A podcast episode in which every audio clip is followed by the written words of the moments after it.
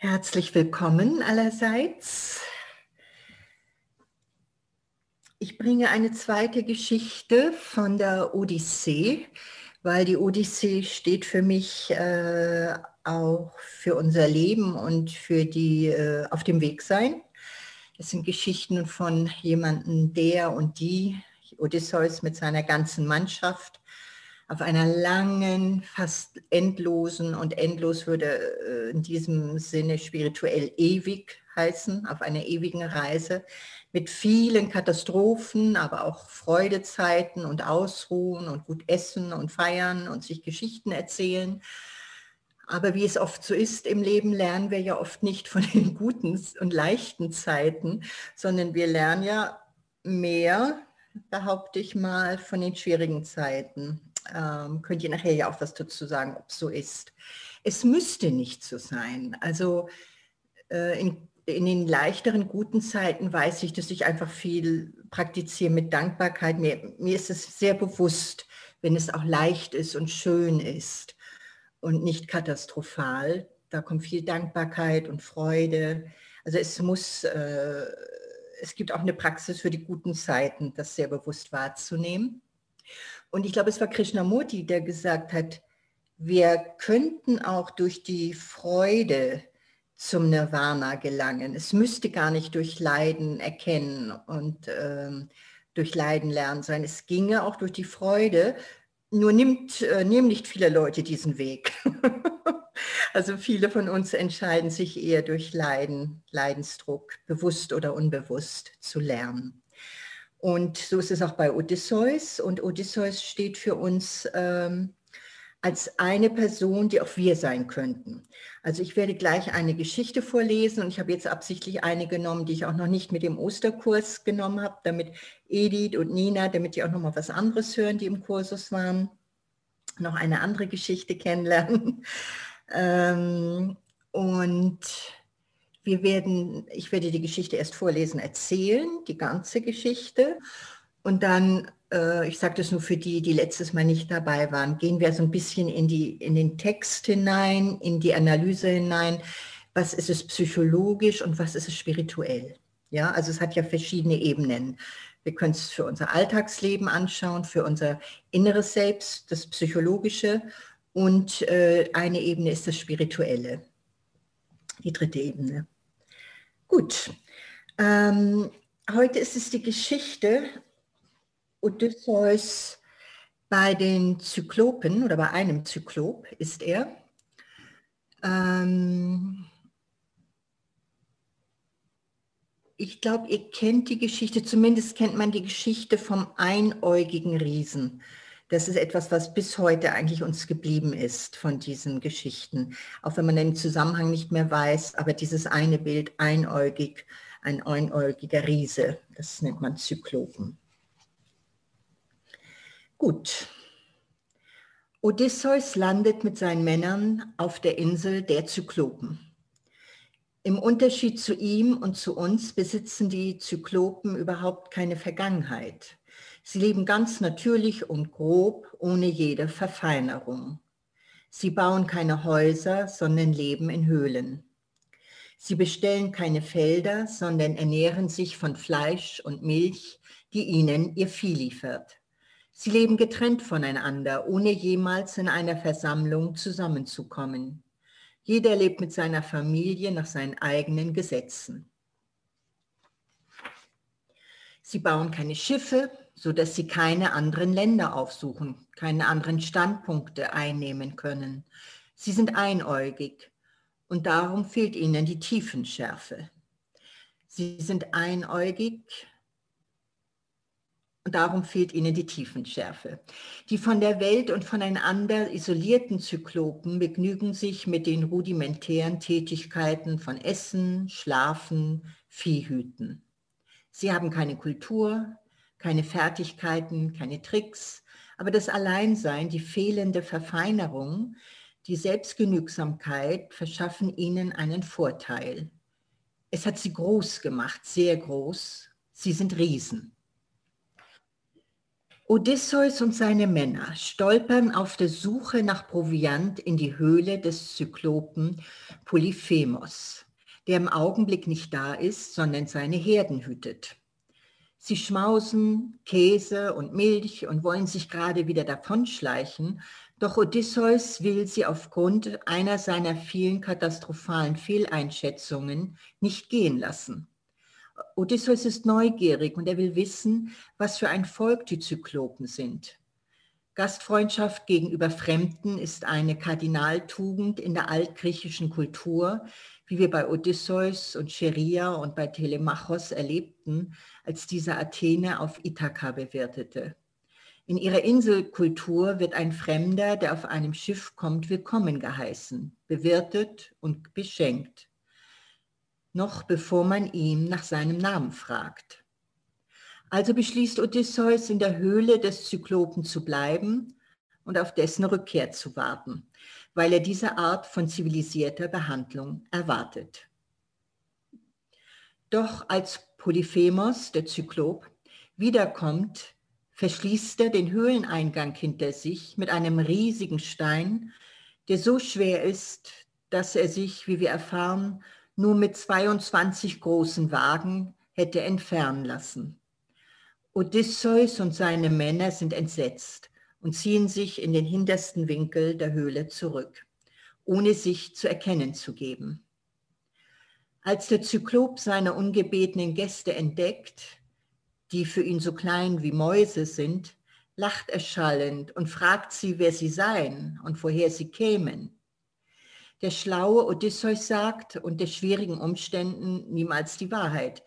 Also jetzt lügt er natürlich und erklärt, ihr Schiff sei zerstört und sie seien gekommen, um ein Dach über dem Kopf und Gastfreundschaft zu suchen. Der Zyklop ignoriert dieses Hilfesuchen. In einer blutrünstigen Szene schmettert er ein paar der Männer, gegen die Höhlenwände, verspeist sie mit Genuss samt allen Knochen und Organen. Und er spült alles mit Eimern voll Ziegenmilch hinunter. Odysseus und seine verbliebenen Männer sind geschockt. Polyphemos meint, von seinen lächerlich kleinen Gästen nichts befürchten zu müssen und legt sich schlafen. Odysseus schärft sein Schwert, bereit, seine erschlagenen Männer zu rächen erkennt aber rasch, dass er damit nur ihr eigenes Schicksal besiegeln würde, denn er und seine Männer wären nie imstande, den riesigen Stein zu heben, der den Ausgang versperrt. Wenn er Polyphemos tötet, sitzen sie in der Höhle, für immer in der Falle. Am nächsten Morgen erwacht Polyphemos, schnappt sich noch ein paar Männer zum Frühstück. Odysseus braucht auf jeden Fall einen Plan. Er präpariert einen großen Pfahl, den er an einem Ende zuspitzt und im Feuer härtet. Als der Zyklop vom täglichen Hüten seiner Herden zurückkehrt, bietet ihm Odysseus einen köstlichen, besonderen Wein an und Polyphemos trinkt nach Herzenslust und wird ziemlich betrunken. Sag mir deinen Namen, fordert er Odysseus auf, und ich werde dir ein Gastgeschenk geben. Niemand ist mein Name, erwidert Odysseus. Und Polyphemos sagt daraufhin, den Niemand werde ich als Letzten verspeisen unter seinen Gefährten und die anderen zuvor. Das soll mein Gastgeschenk an dich sein. Und dann schläft er ein, versinkt in einem Vollrausch. Nun rammen Odysseus und ein paar seiner stärksten Männer den glühend heißen Pfahl in das einzige Auge von Polyphemos.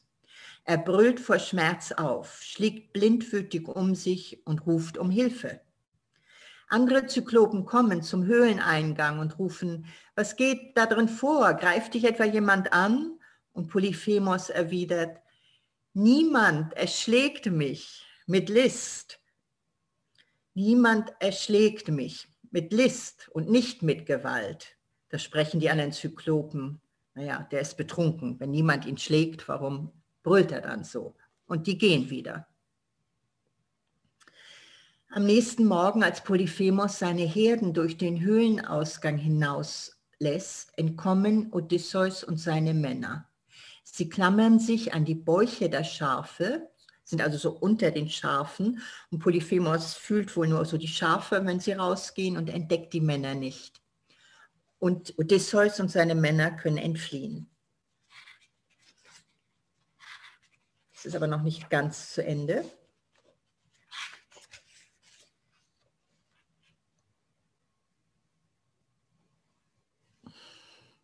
Die Geschichte um Polyphemos endet nicht mit Odysseus blutiger und kühner Flucht aus der Höhle.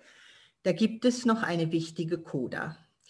Während Odysseus davonsegelt, kann er sich es nicht verkneifen, mit seiner Schleue zu prahlen.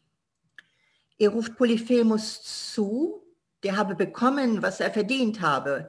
Und wenn er wissen wolle, wem er das zu verdanken habe, dann erkläre er ihm hiermit, er sei es gewesen, Odysseus, der Sohn des Laertes aus Ithaka. Als der blinde Polyphemos Odysseus Stimme vernimmt, wird er so wütend, dass er einen riesigen Felsen packt und diesen in Richtung des Schiffes schleudert. Er verfehlt es, doch der Aufprall erzeugt eine gewaltige Welle, die das Schiff zur Insel zurücktreibt. Odysseus gelingt erneut die Flucht, doch zuvor wird er von Polyphemos verflucht. Polyphemos ist nämlich ein Sohn des Poseidon, des Wassergotts. Deswegen hat Odysseus zehn Jahre schwierige Zeit da auf dem Meer, weil der Poseidon dann natürlich seinen Sohn in Polyphemos rächt. Und Polyphemos ruft seinem Vater Poseidon zu und betet, Odysseus an der sicheren Rückkehr zu hindern und falls dies nicht gelänge, also falls er doch Ithaka erreicht, spät heimzukehren und auf schlimme Weise. Und zu Hause, wenn er ankommt, soll er Leiden finden in seinem Hause. Dieser Fluch ist die Ursache für alle weiteren Schwierigkeiten, die Odysseus und seine Männer auf der Heimreise haben.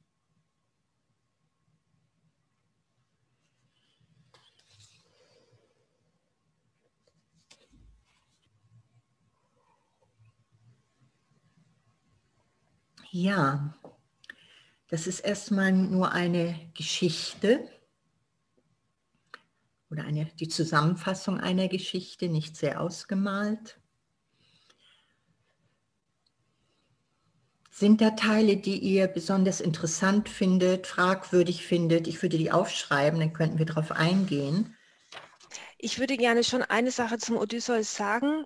Ähm, man kennt ja noch ein paar andere Geschichten von ihm. Und auf der einen Seite ist es ja so eine positive Schleue, die er irgendwie hat, die finde ich auch irgendwie toll. Und gleichzeitig ist halt bei der Geschichte auch wieder so diese, ich weiß nicht, so eine Unverschämtheit irgendwie, so dieses, dass es ihm dann auch diese Brutalität einerseits, die er ja immer wieder an den Tag legt, aber auch, dass es ihm dann nachher nicht genug ist, dass er einfach entkommen konnte, sondern dann, dass er dann auch noch sagen muss, Edge Badge und ich bin's. Ja, also diese, ich weiß nicht, was das ist, Überheblichkeit, unglaublicher Stolz, ich, ich weiß es nicht so. Das finde ich immer etwas, so diese Dualität in dieser, in dieser Person, ähm, finde ich auch sehr abschreckend. Also gefällt mir überhaupt nicht. Mhm. Ähm, vielleicht auch aus so einer feministischen, modernen Sicht heraus finde ich so, so blöd, ähm, sich produzieren müssen oder so. Ja. Ja, da auch einhaken. Am Anfang haben die Männer ja so ein ungutes Gefühl, die wollen raus aus der Höhle. Aber er mit der, er ist neugierig, das ist ja eher vom Kopf her, so ich will wissen. Und er ignoriert seine Gefühle und das bringt ihn in den Schlamassel. Damit genau. fängt an. Es fängt schon so an, ne? Heike sagte, was am Ende ist. Und stimmt, die, die ganze Odyssee ist voll mit Odysseus, äh, dass er diese Seiten zeigt. Und es stimmt wahrscheinlich alles, Heike. Brutal, stolz, überheblich, ja, könnte man es nennen. Und ja, Nina, es fängt schon so an, dass er nicht auf seine Männer hört, die gehen wollen oder dass sie dann nicht gehen, als sie gegessen und getrunken hatten, sondern irgendwie auch so Reiz des Abenteuers, was ja auch gar nicht nur negativ ist. Aber wir haben letztes Mal, glaube ich, auch die Männer, die Mannschaft auch als seine inneren Stimmen, also man aufs Psychologische geht, seine inneren Stimmen genannt. Also und dann wäre die In Interpretation auf der psychologischen Ebene bezüglich diesen Punktes, Nina, den du ansprichst, dass er nicht auf seine inneren Stimmen gehört hat. In diesem Falle waren es die Männer, die sagten, lass uns gehen. Genau. Dass er sich und andere so auf der Alltagsebene in Gefahr bringt auf der psychologischen Ebene bringt er sich in Gefahr mit seiner, dass er nicht auf sich selber eigentlich auch hört, wenn die Intuition spricht. Ne? Ja, ja, genau.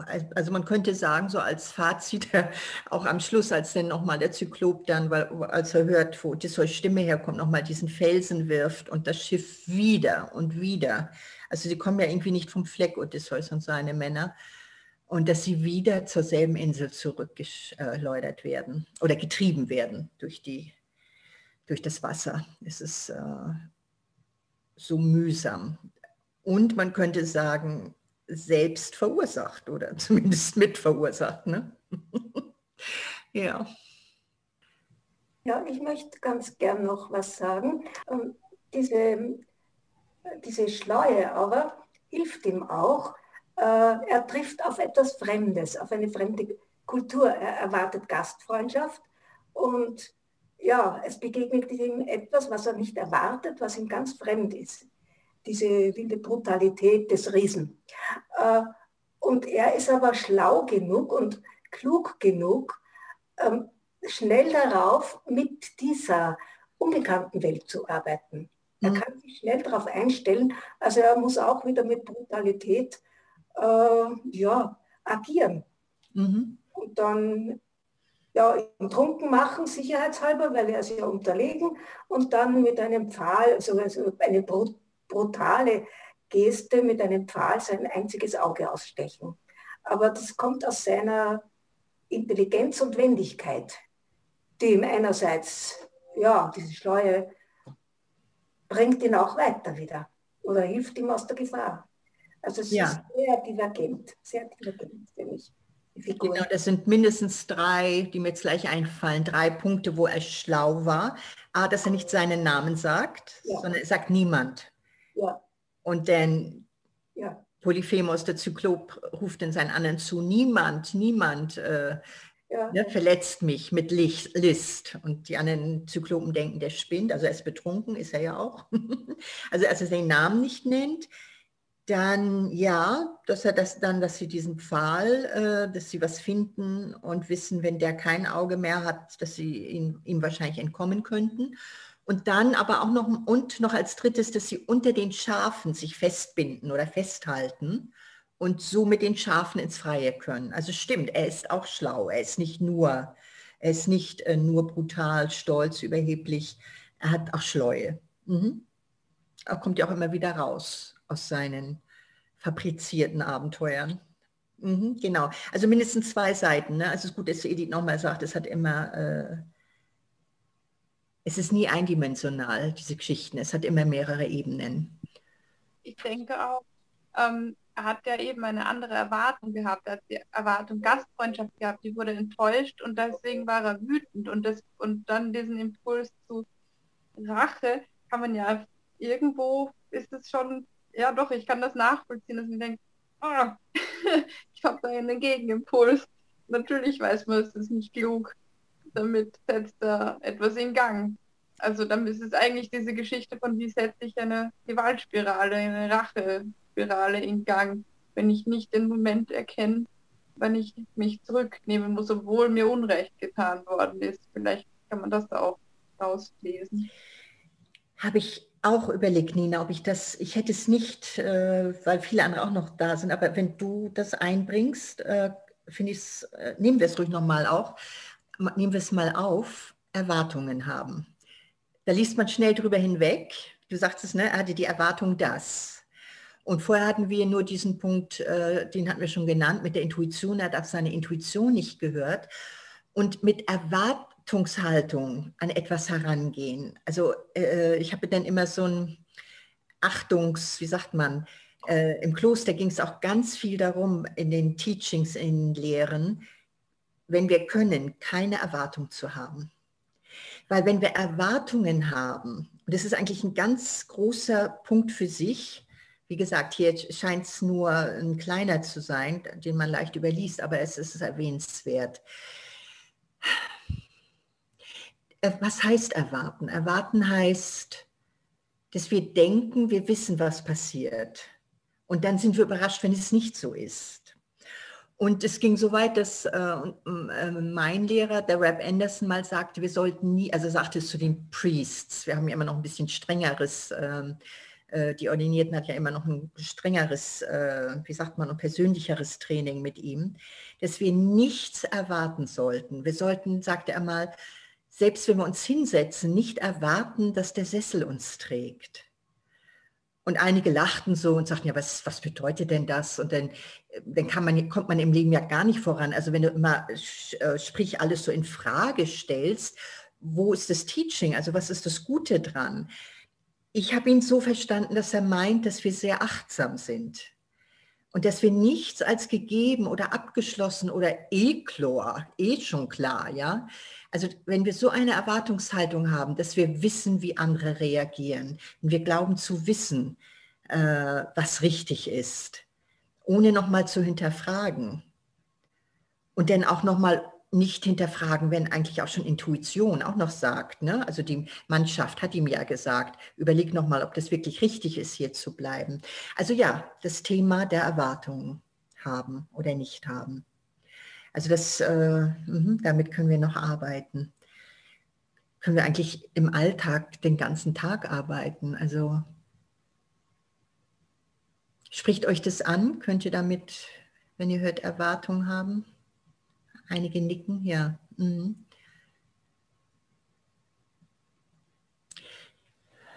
Also oder nochmal, ich versuche nochmal anders anzusetzen, warum es sich lohnen würde, drauf zu schauen, weil es äh, ist nicht diese freie und äh, neue oder achtsame Art, im Leben zu sein, wenn wir denken, wenn wir Erwartungen haben, weil wir denken, wir wissen schon. Ich, das ist eigentlich kein neues Wort, das habe ich eigentlich eben auch schon gesagt. Eigentlich machen uns Erwartungen zu, für, dass etwas Neues entstehen kann. Wisst ihr, wenn wir von Menschen erwarten, dass sie sich immer so verhalten, wie wir sie eh schon kennen. Ach, die kommt bestimmt zu spät. Ja? Oder ich glaube, habe ich euch letztes Mal das erzählt.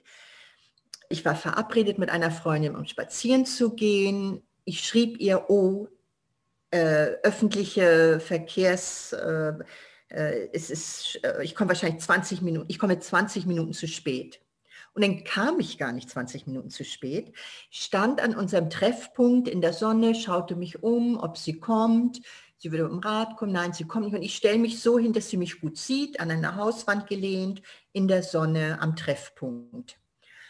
Stand ich bestimmt 15, 20 Minuten, dann kommt sie auf mich zu und sagt, Doris, ich sehe dich da seit 20 Minuten stehen, aber ich dachte, du kannst es ja nicht sein, weil du erst in 20 Minuten kommst. Also unser Gehirn, also und mir macht es Spaß, solche Alltagserlebnisse zu, zu haben, weil wir finden ja so eine tiefe Wahrheit drin. Es kann nicht sein, was nicht sein darf, nicht? Also ich, ich hatte eher geschrieben, an der SMS geschickt, ich komme später, also konnte ich es ja nicht sein. Ja, ähm, und das ist noch glimpflich gegangen. Wir sind einfach dann 20 Minuten später losgegangen, aber ähm, es kann uns in Trouble bringen, es kann uns Schwierigkeiten bringen, schon denken zu wissen, Erwartungen, Annahmen. Assumptions ist vielleicht das äh, Assumptions. Annahmen. Wir haben ganz viele Annahmen. Ne? Das könntet ihr mal so im Alltag überprüfen mal, wo eigentlich Annahmen im Spiel sind. Eine andere Sache, ich nehme mal an, dass wenn ich den Schlüssel im Schloss umdrehe, dass ich dann die Tür öffnen kann. Ich glaube, das habe ich euch schon gebracht als Beispiel. Und meine Tür, äh, das Schloss ist aber schon so alt, dass es nicht immer aufgeht. und äh, wenn ich da die Erwartung habe, dass es aufgeht, also ich muss ganz achtsam rein und sanft und ein bisschen spielen, dann geht das Schloss auf. Und wenn ich es mal vergesse, ähm, verhakt es sich wahrscheinlich. Also diese Annahmen, dass sich etwas öffnet, dass der Stuhl uns trägt, der Sessel uns trägt, ja.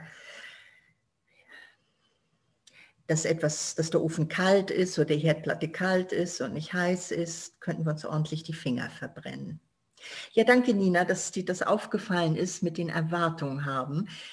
Odysseus hatte Gastfreundschaft erwartet und die kam nicht. Er ging mit seinem Gedankengut in eine andere Kultur, in eine andere Denkweise bei den Zyklopen, denkt mit seinem griechischen Hirn, Gastfreundschaft, wir, wir werden äh, verwöhnt, bedient, bewirtet, feiern, anstatt offen zu sein, nicht zu wissen, dass die Kultur anders funktionieren könnte. Ne? Und, und nochmal, ähm, er hat viele Schwierigkeiten, aber äh, ich sage das nicht, um äh, das Fazit zu ziehen, das waren Fehler und äh, man kann diese Fehler vermeiden. Er hat halt nur andere Dinge zu bearbeiten. Ja? Selbst wenn wir achtsam sind und offen sind, werden uns auch äh, Herausforderungen begegnen. Es ist nur mit mehr Bewusstheit und äh, es ist nicht so, um, äh, äh, dass es A, Fehler sind oder dass es etwas ist, was wir vermeiden müssen. Es ist nur dieses äh, keine Erwartung haben, wenn ich das, wenn ich sage, schaut doch mal im Alltag oder so, ob ihr damit, ob ihr seht, wie oft wir Erwartungen haben oder Annahmen machen, dass es uns bewusster macht. Ja, das heißt nicht, dass wir Probleme ähm, umgehen können vielleicht ein bisschen die Schwierigkeit von Problemen oder dass uns ein paar Narben ersparen. Aber wie gesagt, es geht mehr um Bewusstmachung, nicht um Vermeiden von Herausforderungen. Ja, gehen wir mal auf die psychologische Ebene. Äh, auf der würde der Zyklop stehen. Genannt hatte ich schon, dass die Mannschaft könnte stehen, seine Männer könnten die inneren Stimmen vom Odysseus sein. Und der Zyklop könnte hier stehen für Ego. So wie auch der Autor Norman Fischer, von dem ich ja diese Kurzfassung der Odyssee habe, diese Zusammenfassungen und Kommentare auch. Ähm, der löst es heraus und sagt, dass der Zyklop für das Ego stehen könnte. Äh, nicht fein, sondern sehr grob, und wenn man alleine lebt, nicht in Gesellschaft lebt, kein Feedback bekommt, also nicht in der Gemeinschaft lebt, kein Feedback bekommt, nicht auf andere hört, sondern für sich in seiner Höhle haust, dass das Ego wachsen, wachsen kann und deswegen sind die Zyklopen auch so groß. Also das ist nur ein Bild, ja, muss nicht stimmen. Aber das ist mal so das Bild, das Norman Fischer vorschlägt, dass der Zyklop steht für Ego. Das heißt, auf dieser psychologischen und dann auch spirituellen Ebene kämpft Odysseus mit oder gegen das Ego, gegen sein eigenes Ego, gegen Egoismus, gegen sein eigenes Ego, das sehr groß ist, sehr stark ist. Ne? Heike hat ein paar Sachen aufgezählt, brutal, grob, äh, überheblich, stolz und so weiter. Mehr die Haut drauf Mentalität. Und jetzt, wenn ihr das mal zulasst, Zyklop ist, wenn das Ego ist, was passiert da? Das Ego übernimmt, ist sehr groß, ist sehr stark, verschlingt andere Männer, verschlingt andere Teile von Odysseus, die feineren, die kleinen, die Männer, die ihn gewarnt haben, seine Intuition. Das Ego verschlingt gute Seiten, feinere Seiten.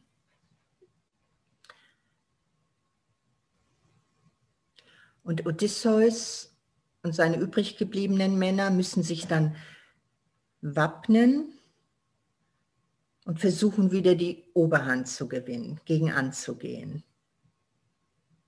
Könnt ihr was anfangen mit diesem Ego-Bild? Also ich kann sehr viel damit anfangen und damit wird es natürlich auch sehr viel positiver wieder. Also wenn man diesen Odysseus zunächst mal als ähm, männlichen Haut drauf ähm, Prototyp sieht, dann könnte man ja jetzt sagen, wow, der geht, der geht an sich ran, der arbeitet mit dem, was, wenn man es jetzt auf dieser zweiten, wie du ja gesagt hast, psychologischen Ebene sieht, er, er arbeitet mit seinem eigenen Ego. Er, er geht irgendwie, er geht dahin, wo es weh tut. Ja, also er, ähm, auf der ersten Ebene würde man sagen, Alltagsebene, das ist unmöglich, dass der ähm, eigene Männer opfert. Unglaublich, ja. Und auf der zweiten Ebene, wenn man es jetzt als, ähm, als Ego sieht, könnte man sagen, okay, auch auf, auf die Gefahr hin, dass er etwas von sich selber an guten Seiten verliert, versucht er trotzdem diesen übergroßen, mächtigen was entgegenzustellen. Dann wird es wieder plötzlich positiv.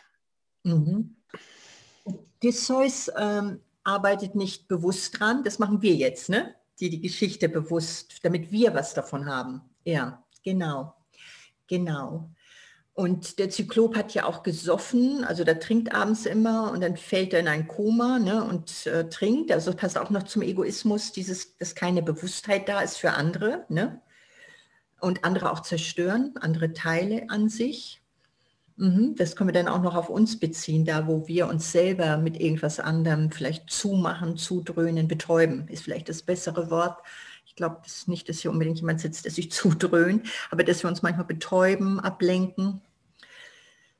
Ähm, ja, genau. Und positiv ist, äh, wir müssen die Geschichten nicht positiv machen. Die Geschichten sind hart, mir ist das klar und die gehen tief und die sind schwer. Und ähm, im Kurs haben sie mich auch manchmal gebeten, gibt es auch mal was Positives oder eine leichtere Geschichte. Ähm, aber wie gesagt, deswegen meine Einführungsworte ist, wir lernen einfach so viel aus diesen harten Geschichten. Und es sind Geschichten, deswegen kann man sie auch noch mal leichter nehmen. Gut, eben. Und wenn, was sagt, du hast mich eben noch zu was anderem inspiriert. Ja, und genau, Heike, und wenn man das so nimmt, was du eben sagtest, wenn man das so schaut, hat auch der Anfang nochmal einen anderen Blickwinkel. Das heißt eigentlich, dass wir haben vorher gesagt, Odysseus, der bleibt, äh, weil er Erwartung oder eine Annahme hatte, hatte ich gesagt. Oder weil er äh, über, ähm, denkt, er ist übergroß und ruft schon wieder das nächste Abenteuer, er riskiert auch sein Leben. Wenn man jetzt aber weiß, es ist ein Kampf mit seinem Ego, könnte man auch sagen, er weicht dem Ego nicht aus. Er stellt sich er lockt vielleicht sogar das Ego heraus ne, und, und kämpft damit. Also ähm, steht ihm gegenüber. Ne? Der Zyklop steht ihm gegenüber. Er läuft nicht weg. Das, das wäre dann das Positive, dieses Arbeiten wollen dran, was bei ihm nicht bewusst ist, aber was ein Teil dieser Analyse ist. Mhm. Dann fand ich auch noch interessant, dass der Zyklop, das passt nämlich, mir passt das sehr gut, wie Norman das interpretierte mit Ego, äh, dass es nur ein Auge gibt und keine Tiefenschärfe. Das heißt, man sieht so eindimensional, man sieht andere nicht, ja, man sieht nicht in die Tiefe. Ja, und Ego schaut auch nicht in die Tiefe. Ego sieht nur sich selbst. Deswegen passt das so gut mit einem Auge, das Bild. Ja. Hallo. Hallo. Mir fiel äh, an mehreren Stellen der Stolz auf ich glaube, die Tatsache, dass er unbedingt in der Höhle bleiben wollte, hat auch mit seinem Stolz zu tun.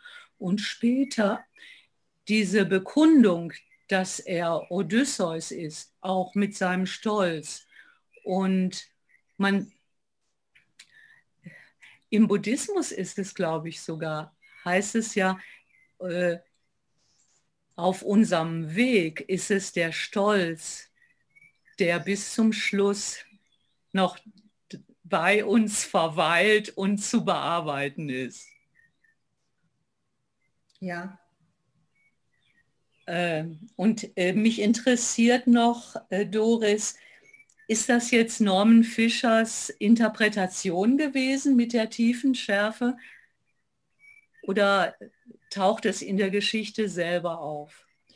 Äh, das ist, mh, das ist gegeben, wenn Leute zum Beispiel äh, blind auf einem Auge sind. Ne? Das ist dann... Ja, ja, aber äh, wird es in der Geschichte so angesprochen, dass er dadurch die Tiefenschärfe verloren hat? Oder keine hat?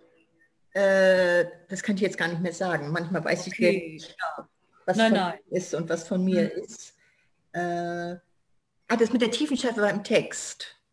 Hab ich, das habe ich dann auch schon betont und hervorgehoben. Mhm. Keine Tiefenschärfe. Ja. Das war ja, von ja. Das ist eine super Interpretation, finde ich. Mhm. Ja. Das mit dem Stolz, ja, das taucht öfter auf in der ganzen Odyssee, bei vielen Abenteuern und hier ja auch am Anfang und am Ende, ne, kann er nicht umhin, dann doch noch seinen Namen preiszugeben. Und dann er kann es nicht er. lassen. Ja, er kann es nicht lassen. Er stolpert über seinen Stolz. Und nochmal, es geht ja auch darum, dass wir das zu uns bringen, dass wir schauen können, wo ist das bei uns im Leben ein Hindernis, dass wir immer noch äh, anhaften, ich habe aber recht. Ja, das muss ich aber noch sagen. ja? ja? also wenn wir das zu uns bringen, äh, das wäre der nächste Schritt, ne? dass wir das äh, nicht bei Odysseus lassen, sondern wir wollen ja auch was davon haben, von diesen Geschichten. Genau, dass der Stolz uns ziemlich sicher, egal in welcher Tradition, Christentum, Buddhismus, der Stolz wird überall als, äh, ich glaube, das ist sogar eine Todsünde im Christentum, ne? glaube ich. Mhm. Ähm, dass das ein Fallstrick ist, ein Stolperstein. Mhm. Mhm. Ja, eben ja? noch wieder Aspekt aufgefallen, das Ego muss überlistet werden. Es wird nicht umgebracht. Wie überlistet man sein Ego? Weil irgendwo verbraucht man, damit ja. man wieder aus der Höhle rauskommt. Das ist, ich finde das auch bemerkenswert. Ja, schön. Du bist immer der Anschluss heute, Nina, dass wir genau zum anderen Thema gehen oder weitergehen. Genau. Gesagt werden soll auch nicht, dass wir auch wenn Odysseus das Wort benutzt, niemand werden.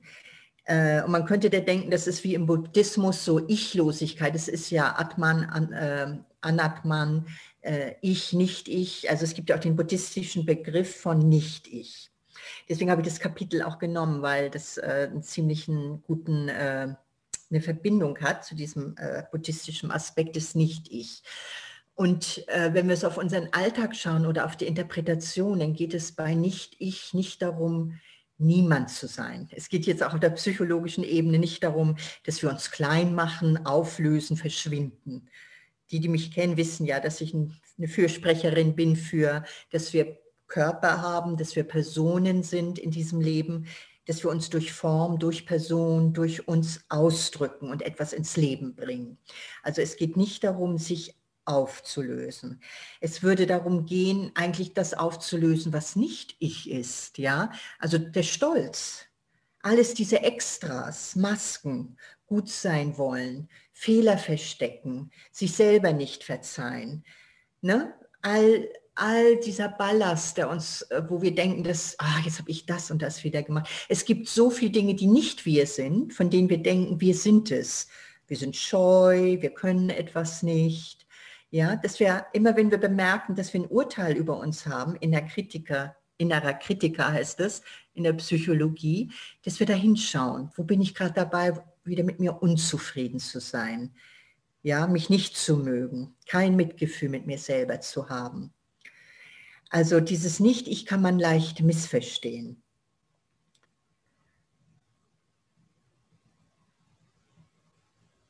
Und dass, wenn wir es hinbekommen, zu wirken als ich in persona und zu gegebener Zeit, wenn, wenn nicht das Ich im Vordergrund steht, und vielleicht muss ich sogar manchmal, wenn ich eine Gruppe leite, Lehrerin bin, äh, Schullehrerin bin, Kapitän bin, das heißt, wir müssen ja manchmal in diese Rollen schlüpfen und sein und, und führen und vorne stehen. Und dann gibt es aber auch Situationen, wo wir uns wieder in, der, in einer Gruppe integrieren und niemand sind im Sinne von, dass wir nicht hervorstechen, dass wir Teil der Gruppe sind, ja.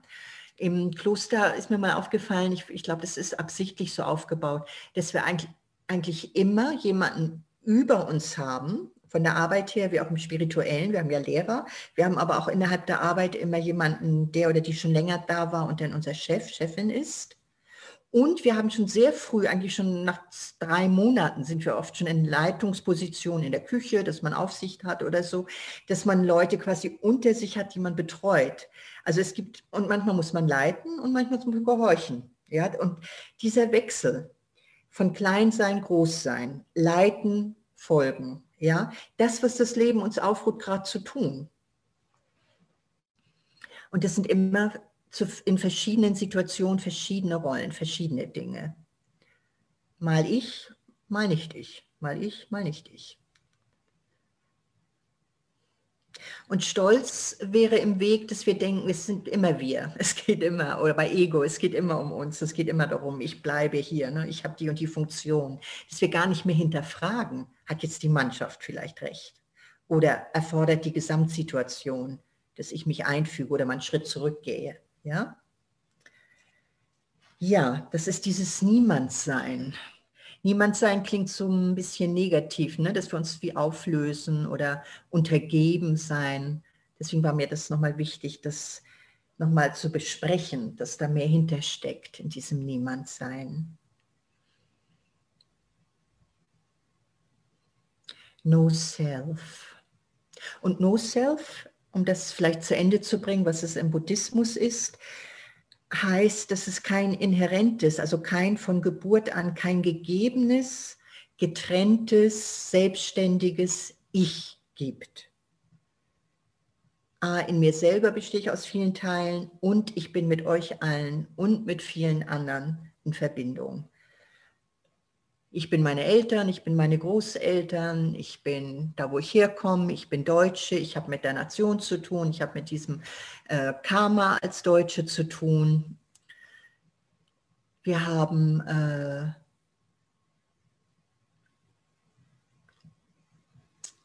nichts getrenntes Ich. Wir haben mit ganz, wir sind in Verbindung mit allem anderen eigentlich, würde ich sagen. Doris? Yes. Äh, ich weiß nicht, ob ich dich das fragen darf. Wie siehst du in dem Zusammenhang Verantwortung? Ja, sag mehr. Äh, in welchem Zusammenhang? Mit äh, Führerin sein, Kapitänin sein? Nein, äh, dieses im Grunde bin ich ja alle und alles mit diesem No Self. Wir sind gerade ja dienstags mit den Skanders unterwegs und es, es äh, geht bei mir, es kommt immer näher diese Frage nach der Verantwortung. Also zum Beispiel die Verantwortung für die Generation meiner Eltern.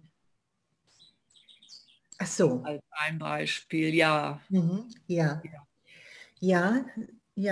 Danke, Tilda. Ja, du darfst das fragen. Mir fällt was dazu ein und anderen vielleicht auch. Verantwortung heißt für mich Antworten auf die Welt. Ja? Ich werde gerufen, um damit umzugehen, dass ich Deutsche bin und eine Geschichte habe.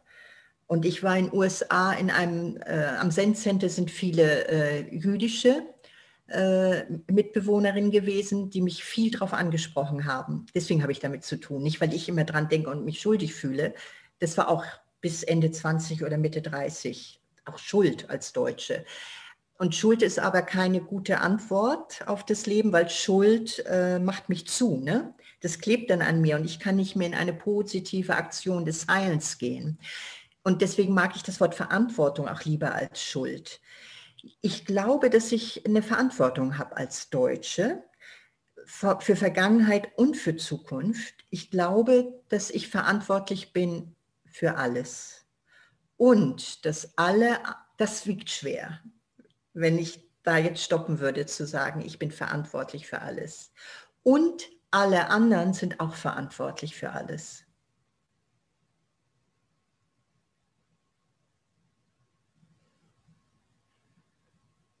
Das sind die buddhistischen Lehren. Und das, als ich das hörte und las, hörte, glaube ich, fiel mir ein riesiger Stein vom Herzen. Mir war das so klar, ja. Das, äh, das war irgendwie ein, äh, ein Schlüsselerlebnis, ein Schlüsselsatz für mich. Ich bin verantwortlich in dem Sinne nicht schuld, sondern dass es in mir liegt. Ich tue, was ich kann in meinem Berufsfeld, in meinem Sein, ja, bin ich verantwortlich und alle anderen auch. Und so kann ich auch, wisst ihr, wenn man sich politisch, äh, wenn man politisch aktiv ist oder ähm, sozial sich engagiert, ehrenamtlich arbeitet, Aktivistin ist, wir hatten, glaube ich, letztes Mal dieses Beispiel auch mit Aktivistin sein, dass wenn wir das nur tun würden, wenn das Ergebnis klar ist und wir die Erwartung haben, da ist das Wort wieder, dass das und das das Endergebnis ist, dass die Partei, die ich will, gewählt wird oder dass Weltfrieden endlich ist und dass kein Mensch auf der Welt mehr hungert. Wenn ich nur dafür arbeiten würde, wenn das auch das Ergebnis ist, dann würde ich wahrscheinlich bald so erschöpft sein, dass ich aufgeben muss. Wenn ich aber so eine Haltung finde, dass ich verantwortlich bin und ich tue, was ich kann und andere tun auch, was sie können. Und dann gibt es wahrscheinlich Gegenkräfte und manchmal oder oft setzt sich auch etwas anderes durch und nicht das, was ich möchte. Ja. Also das ist, äh, du hast das Wort Verantwortung reingebracht und für mich ist das eine ganze ähm, Art auch Tilda im Leben. Wie, wie, wie finde ich äh, so eine Haltung im Leben? Das mich diese ganzen Schwierigkeiten oder auch traurigen Sachen und schlimmen Sachen, die passieren, nicht zerstören und auch nicht depressiv machen oder mich verstummen lassen. Wie kann ich weitergehen? Und da bin ich so froh über dieses buddhistische, die buddhistischen Lehren oder auch andere ähm, spirituelle Lehren. Deswegen sage ich immer, sucht und findet, was auch immer hilft, dass ich weiß, wie ich weitermachen kann. Wenn ich denken würde, nur ich bin verantwortlich, das ist ja Stolz. Das ist ja gar nicht so. Ja. Und alles ist ein, äh, wie sagt man, wenn man, wenn ähm, äh, Co-arising, ja. Jede Situation, steht in den Schriften, hat mindestens 10.000 Anteile. Es sieht vielleicht so aus, dass ein Mann einen anderen tötet. Aber die Geschichte davor und drumherum und danach, es sind 10.000 Begebenheiten, dass dieses eine, diese eine Situation entstanden ist. So groß ist das. Und wenn wir denn nur eine Sache sehen, ein Mann erschießt den anderen Mann und der eine Mann kommt dann ins Gefängnis und äh, ja, dann ist es immer nur ein Teil der Wahrheit, ne? Tilda, ist das ein bisschen... Oh, ja, also zuerst hat mein Herz wie wild geklopft. Ich glaube, da ist noch ein großer Teil von äh, Abwehr. Aber äh, es hat mir auch sehr geholfen, dass du mir schon von dir erzählst, wie es dich erleichtert hat. Besonders dieses, wir sind alle in diesem großen Miteinander. Mhm. Und ja, vielen Dank, Doris. Und darf ich noch mal nachfragen, Tilda? Die, ja. Die Abwehr oder das Herzklopfen, kam das daher, weil es so groß ist, weil es so schwer klingt? Also jetzt spontan würde ich sagen, weil es unvermeidlich ist, ja. mich damit zu konfrontieren. Mhm, ja. Es ist groß, ja. Es ist groß, ja. Das Leben ist groß, finde ich auch. Mhm. Ja. ja, danke. Danke für deine Danke Frage. dir, danke. Mhm. Ich habe noch einen Gedanken. Ja. Es ist jetzt äh, das Wort gefallen, Schuld oder Schuldgefühle. Und was mich so ähm, fasziniert hat oder ähm, auch überrascht hat, dass ich, als ich erfahren habe, dass im tibetischen Buddhismus gibt es das Wort Schuld gar nicht. Mhm. Es existiert gar nicht. Schuld ist etwas, das wir im Westen kennen, unsere Gesellschaft und besonders in der Schweiz habe ich manchmal das Gefühl, oder ich weiß nicht, so dass man fühlt sich schuldig und ja, im, als, als ich das gehört habe, das erste Mal von tibetischen Mönchen, so das Schuldgefühl, das kennen wir gar nicht und er hat dann so Witze gemacht, das gibt es gar nicht. Mhm. Ähm, das fand ich irgendwie noch schön, äh, nur das Wort. So. Und der andere Gedanke war noch, ähm, der mir aufgekommen ist mit der Odysseus-Geschichte, dass es dass dieser, dieser Typ ist für mich so ein typischer Held einfach. Er muss sich selbst seine Heldengeschichte schreiben, weil er hat sich da in dieser Höhle und wenn er ja einfach gegangen wäre nach dem Festmahl, wäre er ja kein Held.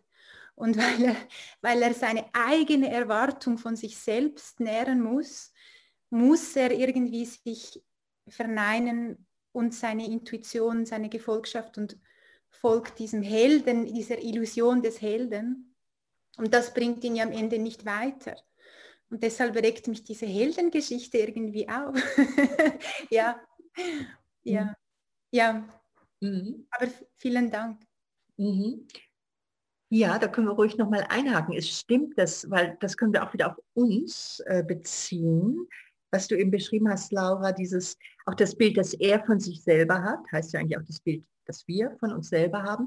Wenn wir mit einer bestimmten Art durchs Leben gehen, wie Odysseus durchs Leben geht, zieht er mit seiner Art die Probleme an. Und als du das eben erzählt hattest, fiel mir eine Frau ein, eine Kollegin, eine schon etliche Jahre her, aber ich wusste damals schon, dass das mal eine interessante Geschichte werden wird.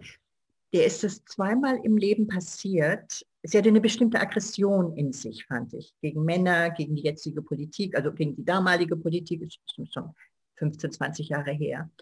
Und die ist zweimal am helllichten Tag auf der Straße von Männern angegriffen worden und geschlagen worden. Und ich habe damals schon gedacht, dass es wie ein Spiegel ist.